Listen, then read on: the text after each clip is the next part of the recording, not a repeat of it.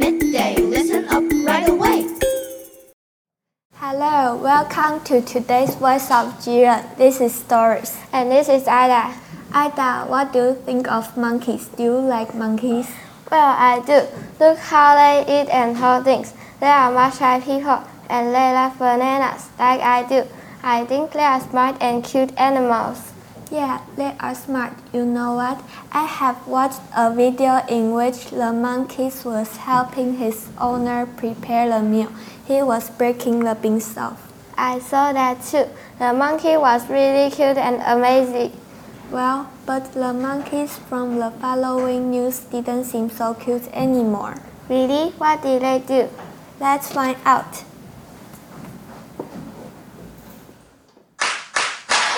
What? No way! Yes way! It's time for News for Kids. News for Kids. 真的假的？真的假的？真的假的？原来如此，原来如此。原来如此！你不知道的趣味新鲜事。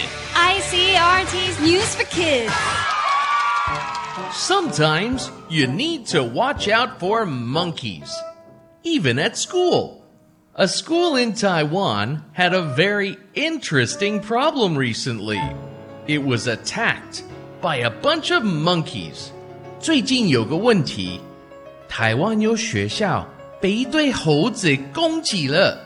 This school, which is in Yunlin County, sometimes gets visits from monkeys. Usually, it's only a few monkeys.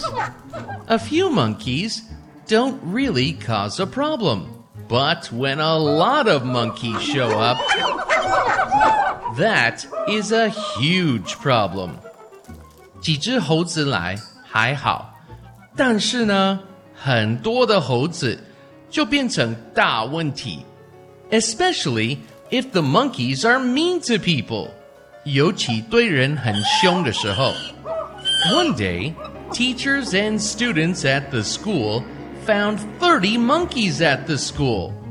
有一天， 有三十只猴子进到校园，and they were creating all sorts of trouble. The monkeys were bothering students and trying to steal their breakfast. 这些猴子骚扰学生，还想偷他们的早餐。They were also breaking things. They broke things like some of the school's windows and security cameras. 而且还把窗户跟监视器都弄坏了。Nobody knew what to do. Those monkeys were not afraid of people. Finally, people had to light firecrackers. The firecrackers made a lot of noise and scared the monkeys away. 后来，大家点鞭炮，把这些猴子吓跑。For now, the school will keep lighting firecrackers to keep the monkeys away. But they really hope they will find a better way to solve their monkey problem soon. Vocabulary 猴子有时候对人很凶，mean 很凶的。My English teacher asked me many questions today. 我的英文老师今天问我好多问题。Why is she so mean to me? 她为什么对我那么凶 She's not mean. 她不是凶。She just wants your attention. 她只是要你多注意。 ？Noise 噪音。Listen to the birds. Isn't it nice? 你听那些鸟叫，是不是很好听 No, that's noise to me. 对我来说是噪音。 ？Problem 问题。 Is there any way we can solve this problem? 我们有什么办法可以解决这个问题 The problem of too many monkeys 太多猴子的问题吗 Right, it's a big problem. 对啊，是个大问题。 ？Afraid of 害怕。 Are you afraid of dogs, Jane? Jane, 你怕狗吗 Yes, I am very much so. 怕我很怕。How about you? 你呢？ No, I'm more afraid of monkeys. 我不怕狗，比较怕猴子。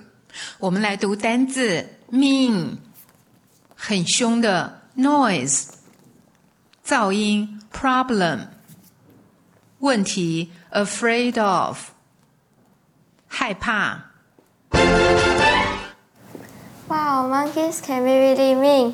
The school even had to set off the firecrackers to scare them away. I think I have changed my mind about them. Yeah, you know what? This reminds me of the beast Nian. The legend says it would come out during Chinese New Year. People also scare the beast with firecrackers. Ha, that's funny. Alright, this is all we want to share with you today. Stay tuned to our channel. See you next time. Bye bye.